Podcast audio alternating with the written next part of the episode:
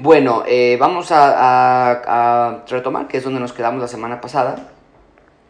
Y aquí está entonces, eh, vemos aquí está, que es la frase con la que nos quedamos. Esta es una cita donde dice, si preguntamos cómo podemos conocer la voluntad de Dios, Tal vez estamos haciendo la pregunta equivocada. La escritura no nos ordena a que encontremos la voluntad de Dios en la mayoría de, las elecciones de la vida, ni tenemos un pasaje que nos indique cómo esta puede ser determinada, pero insistimos en buscar la voluntad de Dios porque las decisiones requieren de razonamiento y energía. Eh, buscamos, eh, buscamos alivio de la responsabilidad de tomar una decisión y nos sentimos menos amenazados siendo pasivos en lugar de activos cuando tomamos decisiones importantes. Bueno, ahí nos quedamos y dijimos entonces que a veces porque no queremos hacer todo el procedimiento de buscar una decisión que sea propia de lo que Dios quiere para nosotros, solemos decir, Dios, ¿qué quieres que haga? ¿Que me case con Él o que no me case? ¿Que tome ese trabajo no me, o no lo tome? Cuando a veces ya la, los principios que Dios nos ha dado nos dan la respuesta, a veces queremos evitar esa parte. Bueno, número dos, ¿qué no es la voluntad de Dios?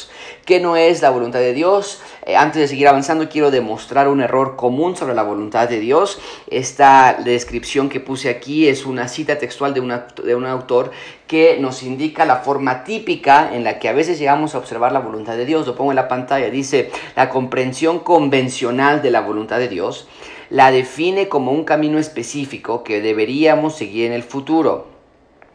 Dios sabe cuál es este camino y lo ha expuesto para que lo sigamos. Es nuestra responsabilidad descubrir este camino, el plan de Dios para nuestras vidas. Si tomamos la decisión correcta, recibiremos su favor. Cumpliremos, su, eh, eh, cumpliremos nuestro destino divino y tendremos éxito en la vida. Esa es la manera convencional en la que se suele pensar y, no tenés, lo voy a tomar. Eso es lo que llegamos a pensar. Si tomamos la decisión correcta en nuestras vidas, vamos a cumplir nuestro destino y vamos a tener éxito. Y a veces muchas personas con las que yo hablo, esa es la, la, ideología que traemos, es que no quiero hacer algo incorrecto. ¿Qué tal si tomo la decisión y arruino el plan que Dios tenía para mí?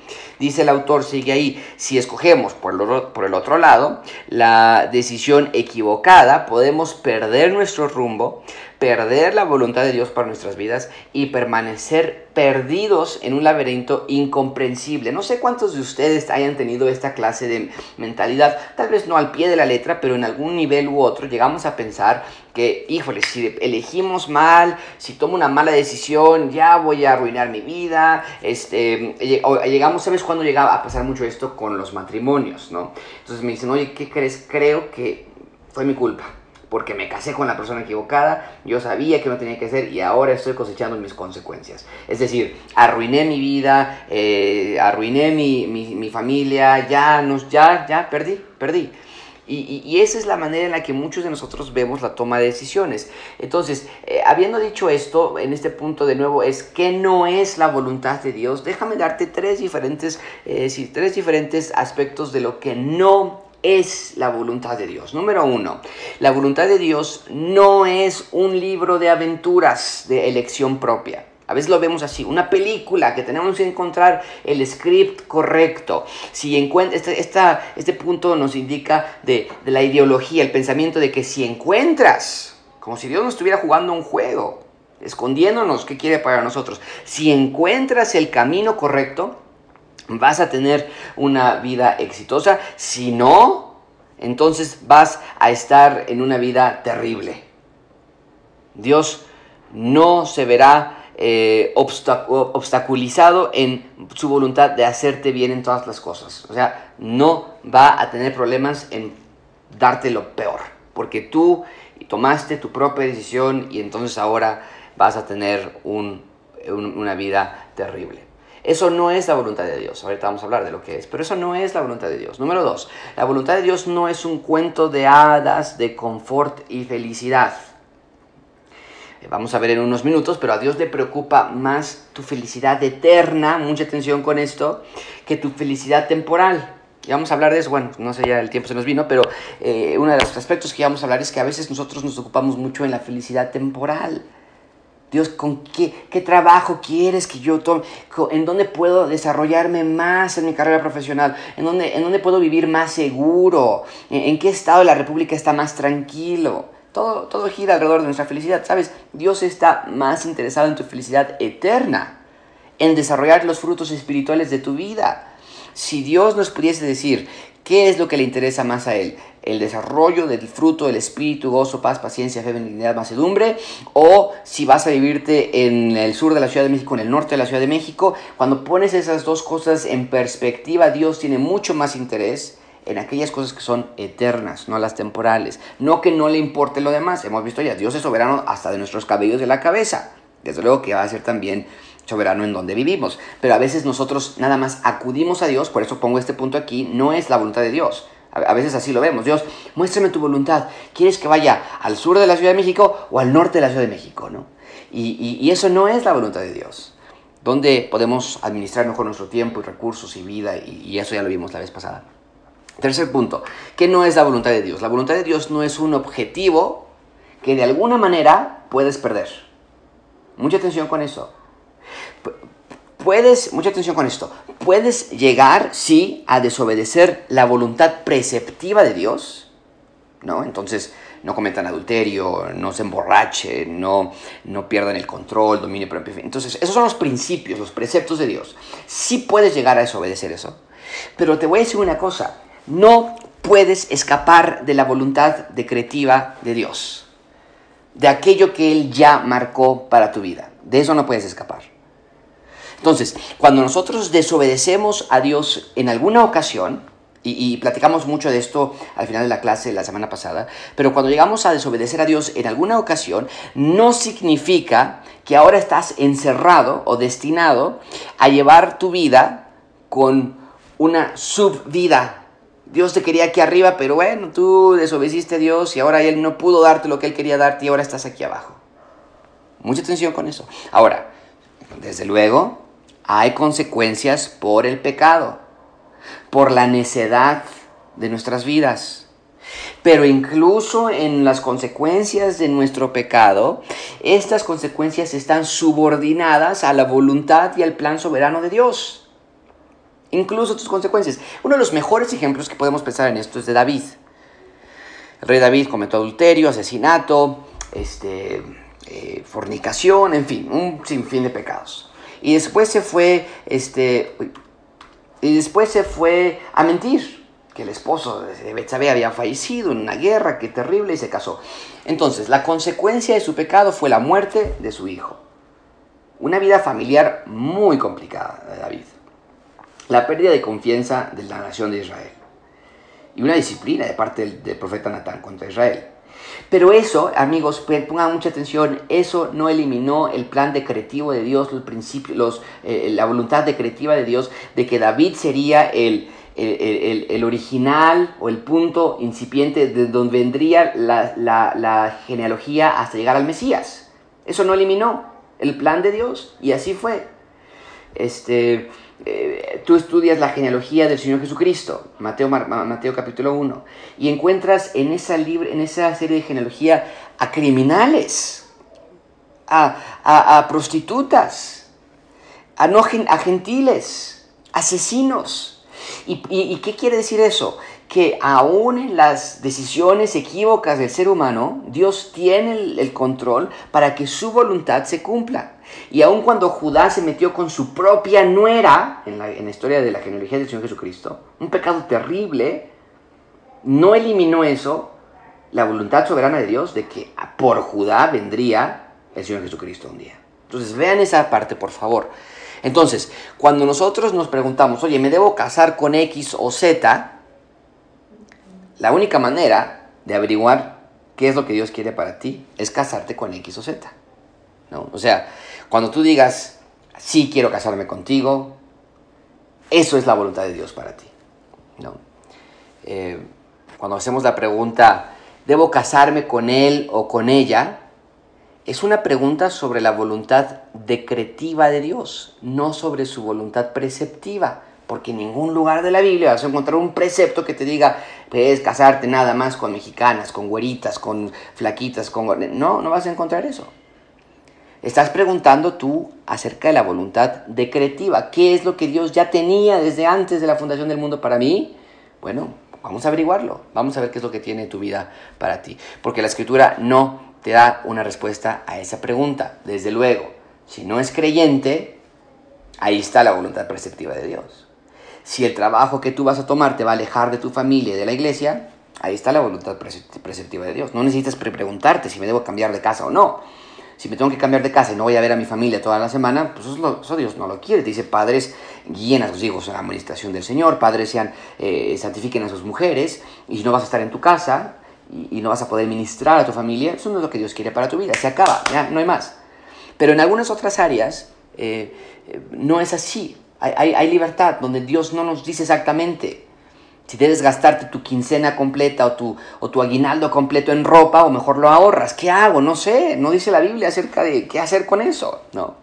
Entonces, salvo en esas situaciones inusuales, Dios no nos da su voluntad decretiva. Él no nos dijo, eso es lo que tú vas a hacer en cada día de tu vida, así que síguelo en un sentido tal vez hubiera sido más fácil haber tenido esa voluntad, pero Dios quiere que nosotros seamos sabios. Esto es lo que la clase quiere eh, dejar claro, sean sabios en su vida. Entonces, en lugar tal vez de preguntar, ¿me debo casar con X o Z? Lo voy a poner así en la pantalla. Tal vez la pregunta debe ser, ¿me debo... Eh, ahí está.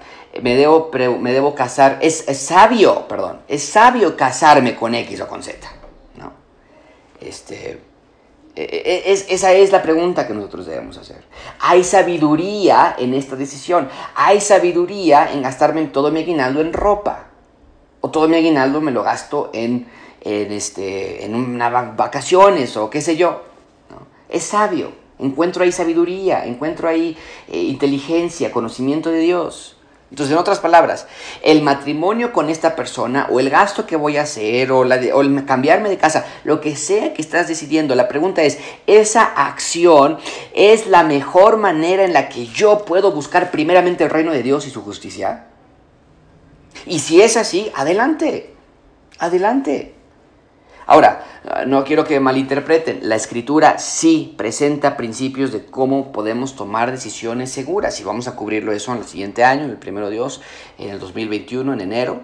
Pero lo que quiero enfatizar aquí es que no hay una clave secreta, no hay una voluntad escondida que tú tienes la responsabilidad de encontrarla. A ver si, si te quieres se casa con esta mujer o con este hombre o a ver si tienes que estudiar para arquitectura o para ingeniería.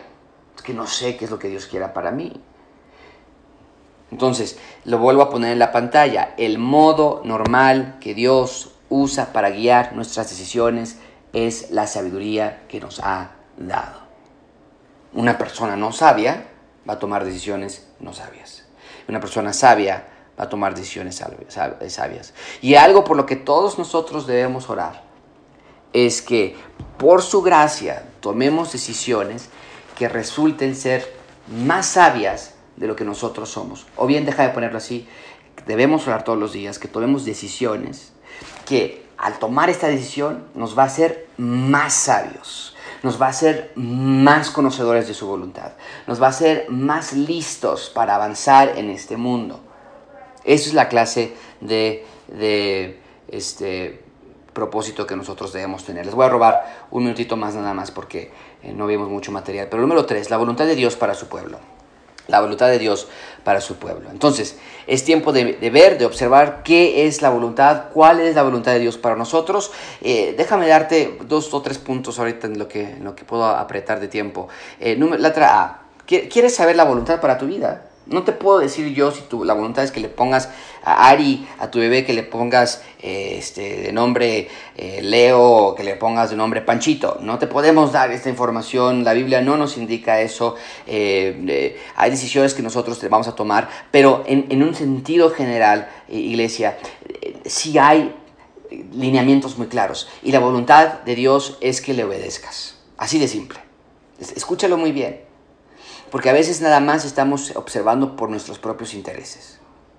Pero a veces decimos, Señor, ¿qué quieres que yo haga? ¿Qué quieres que yo piense? ¿Qué quieres que yo compre? Es que no sé qué hacer. Y Dios dice, yo ya te dije que quiero que hagas. Quiero que obedezcas. Escucha lo que dice Juan 14, 21. El que tiene mis mandamientos y los guarda, ese es el que me ama y el que me ama será amado por mi Padre. Y yo le amaré y me manifestaré a él. Obviamente esto está hablando de la voluntad preceptiva de Dios. Obedece, obedece los preceptos que Dios ya ha dado. Estamos hablando de obediencia a lo que Él ya ha revelado, a su, no a su voluntad decretiva, lo que no sabemos qué va a pasar mañana. Pero estamos hablando de la, de la voluntad preceptiva de Dios, ya que dentro de la soberana providencia de Dios a veces escogemos no obedecerle, muchas veces.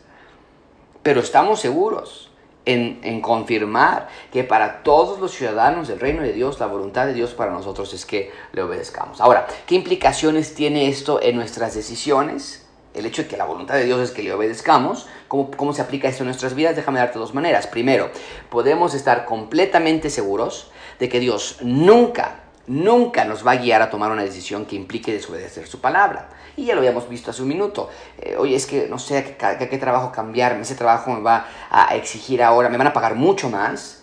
Y yo he orado a Dios por mucho tiempo de que nos dé más dinero y demás, y ahora voy a tener que trabajar de 8 de la mañana a 8 de la noche. Bueno, la respuesta sería, no, no tomes ese trabajo, mejor trabaja de 8 a 3 de 8 a 4, ni modo, aunque no ganes, pero la voluntad de Dios es que tú estés en tu casa y guiando a tu familia dentro de tus posibilidades, ¿ok?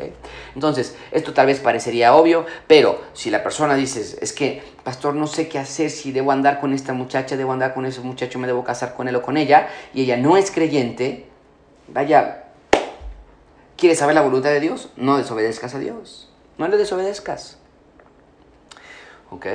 Número dos, el hecho de que Dios quiere que le obedezcamos, ¿cómo, ¿qué implicaciones tiene esto en nuestra vida?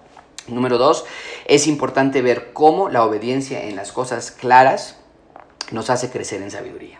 Esto es increíble, hermanos. Nos hace crecer en sabiduría eh, cuando obedecemos a Dios. Eh, ¿Has notado eso? Cuando obedeces a Dios en tu vida, te hace más sabio. Escucha lo que dice Job 28, 28. Dice, he aquí, el temor del Señor es sabiduría y el apartarse del mal, la inteligencia. Romanos 12, 2 dice, no os conforméis a este siglo, sino transformaos por medio de la renovación de vuestro entendimiento para que, al no transformarte, para que comprobéis cuál sea la buena voluntad de Dios, agradable y perfecta. El no conformarte, es decir, el obedecer a Dios y sus preceptos, te va a llevar a ser más sabio, te va a llevar a tomar mejores decisiones en un futuro. Entonces hay una conexión entre obediencia y sabiduría. Van juntas, van de la mano. A la medida que seamos transformados a la imagen de Dios, en lugar de ser conformados a este mundo, entonces a la medida que seamos transformados a su imagen y nuestra mente esté siendo transformada, vamos a ser capaces de discernir mejor la voluntad de Dios para nosotros. Y con mucha frecuencia no es fácil saber cuál es el camino a la obediencia. No sabemos cómo obedecer a Dios. A veces sucede. Entonces, ¿qué necesitamos para discernir cómo obedecer a Dios? Necesitamos sabiduría. ¿Y cómo obtenemos sabiduría? Obedeciendo. Es, un círculo, es un círculo que va allí de la mano. Obedece a Dios, iglesia, obedezcan a Dios en aquellos lugares que son claros de obedecer a Dios. Y Él entonces te va a dar sabiduría para obedecer en aquellos lugares que son más oscuros, aquellas decisiones que son más complicadas. Pero si no estás obedeciendo a Dios en meditar en la palabra, en orar sin cesar, en descansar en Él, en no afanarte por el día de mañana, qué comerás, qué vestirás, en, no estás descansando en su providencia, no estás compartiendo el reino de Dios a otras personas, no estás leyendo la Biblia, claro que cuando venga una decisión en tu vida vas a decir es que no sé cómo empezar, claro que no vas a saber cómo empezar. Por supuesto que no. Pero si por el contrario rechazas la obediencia, vuelvo a insistir esta parte muy importante, en los lugares que sí son claros, entonces no vas a poder tomar decisiones en aquellos lugares que no son tan claros.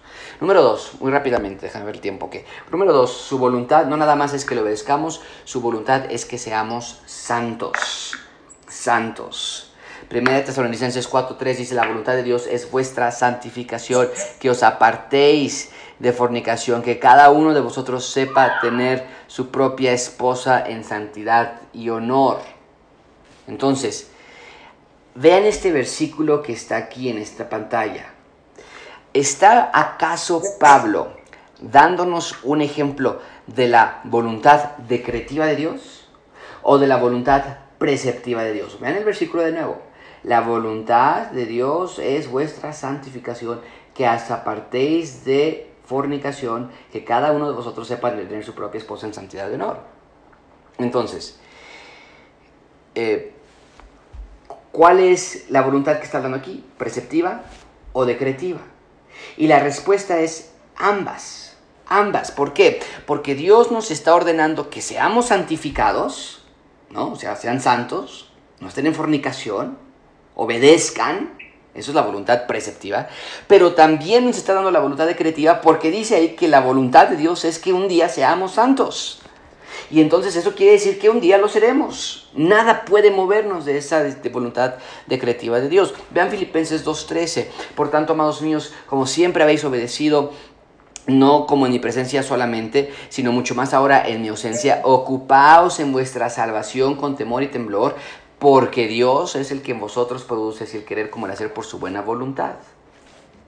Entonces, si, real, si realmente eres cristiano, vas a ser hecho santo un día. Esta obra no termina en esta vida, pero va a progresar en esta vida. Dios quiere que ya lo comiences ahora y en un futuro Él lo va a terminar. Y si no ves fruto de santidad en tu vida, tienes todo el deber de preguntarte si realmente estás en la fe. Bueno, vamos a dejarlo hasta aquí, se nos acabó el tiempo, el mes que entra, primero Dios, lo vamos a terminar y vamos a continuar con esto, pero son partes importantes que me parece son de mucho valor de estar examinando nuestras vidas, de estar poniendo en las manos de Dios nuestras decisiones, pero sobre todo, iglesia, que sean personas sabias. No quiero ser el pastor yo de una iglesia donde personas que sean no sabias, imprudentes en su manera de pensar. Pero lo estamos viendo muy claramente ahorita, para llegar a sabiduría necesitamos obediencia. Y para poder obedecer necesitamos sabiduría. Y para poder ser sabios necesitamos obediencia. Es un círculo y, y, y ocúpenlo ocúpenlo. Tal vez tú dices, yo no sé cómo hacerle para que mi matrimonio mejore, yo no sé cómo hacerle para que las cosas con mis papás mejoren, yo no sé cómo hacerle porque yo tengo mucho desorden en mi vida, yo no sé cómo hacerle porque tengo tantas complicaciones, siempre tomo las decisiones incorrectas. Ey, ey, tranquilo, tranquila, empieza con las decisiones que son claras para tu vida. Cuando te levantas en la mañana, ora. Cuando te levantas durante el día, lee la Biblia, escucha predicaciones, medita en la palabra. Y lo demás, Dios te va a dando la sabiduría. ¿Qué dice el texto? Buscar primeramente el reino de Dios y su justicia y todas las otras cosas serán añadidas. El problema es que nosotros decimos, ah, otras cosas van a ser añadidas. O sea, salud y una casota y unas carrazos y muchas cosas. Dice Dios, no, otras cosas del reino de Dios, como, como sabiduría, como entendimiento, como inteligencia, hambre por la palabra. Tal vez tú dices, yo no tengo hambre, Josué, no se me antoja, se me va el día. No es que no me guste, pero de verdad no, no lo pienso. Confesar mis pecados, pues ni siquiera me acuerdo.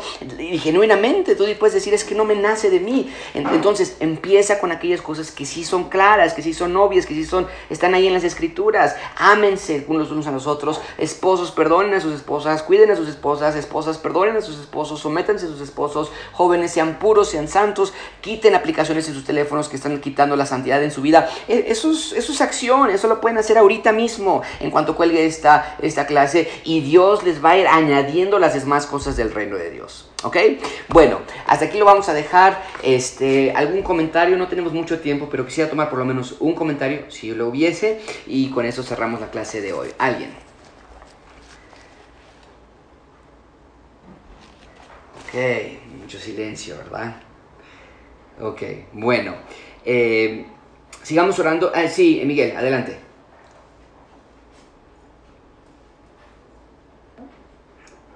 O sea, realmente, Pastor, eh, gracias por la, enseñanza. Es cierto, batallamos con tomar decisiones en nuestra vida diaria, pero en la medida en que nos acercamos a la palabra de Dios, las podemos tomar de manera más menos complicada y, evidentemente va a tener mejor resultado espiritualmente hablando.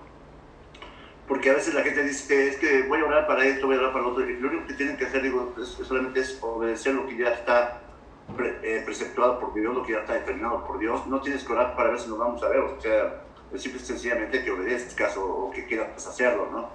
A veces ponemos el pretexto que necesitamos orar para muchas cosas, cuando lo único que tenemos que hacer es simple sencillamente obedecer. y realmente incluso amar a los hermanos, amar a los, al prójimo, amar a, a la gente, porque a veces es muy fácil amar a los que nos tratan bien, pero qué complicado amar a veces a los que no nos tratan bien, nos cuesta trabajo. Pero Dios dice, ama a tu semejante, ama, ama, a Dios por sobre todas las cosas, ama a tu prójimo, pero a ti mismo, ama a los hermanos, y, y solamente es obedecer, tan sencillo como eso, por ahí podríamos empezar todos, y empezando por mí, ¿no? Claro, claro. Muchas gracias, Miguel, así es. Eh, ¿Alguien más? Sí, adelante, Miguel. Hola. Ah, eh, Hola. perdón, Chuy, nada más. Eh, Miguel levantó la mano y vamos contigo inmediatamente después. Perdón, nada más, este Chuy. Sí, Miguel. Sí, lo que pasa es que ahí este, tenemos el, eje- el ejemplo muy claro de, Salomón, cuando fue este, in- investido como, rey. Ya ven que Dios habló con él y le, y le ofreció todo lo que él quisiera, ¿no? Y podía pe- pensar en un momento dado que iba a pedir este, cosas materiales, riquezas, poder y todo eso.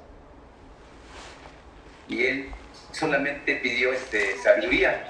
Y en ese momento fue cuando Dios le dijo, pues no solamente te voy a dar sabiduría, sino te voy a dar sabiduría y todo lo que no me pediste. Entonces, este, yo creo que cuando uno lee la Biblia debe de entender esa parte de pedirle sabiduría siempre a Dios para que pues seamos a- añadidos de todo lo demás, que pues así que así es como, como lo, ha, lo ha manejado siempre nuestro Dios. Correcto, correcto. Muchas gracias, Miguel. Sí, Chuy, adelante. Bueno, solamente este, quiero ver si es- es correcta mi apreciación. Donde dice que eh, Dios pone el querer como el hacer. Eso significa que lo, que lo hace cuando uno esté sometido a Él, o cuando uno está en obediencia, o cuando uno está practicando o leyendo su palabra. Entonces es cuando Él pone el querer como el hacer, ¿es correcto? Sí, sí. ¿O hay otra manera? No, totalmente. Una persona espiritual, para hacer cosas espirituales, necesita ser espiritual, ¿no? Pero el punto de ese versículo más bien es el decir, cuando tú hagas algo bueno, no pienses que viene de ti, incluso cuando estás leyendo tu Biblia y demás. Ah, Y hay veces que así somos, ¿no? Oye, oye, esta semana voy muy bien, voy leyendo mi Biblia todos los días, este, le, le hice desayunar a mi esposa, no, no le grité, voy muy bien. Y, y el texto nos dice, no, no eres tú, es Dios, es Dios obrando a través de ti, no te quieras robar el crédito de Dios. Por ahí va, Chuy.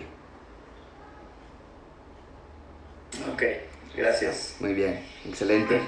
Bueno, pues vamos a dejarlo hasta aquí, eh, queridos hermanos. Vamos a cerrar con una oración por, por Marco. Paco, no sé si tengas alguna actualización acerca de lo que está pasando con Marco o Brenda. No sé si han hablado con sus papás o, con Eliana.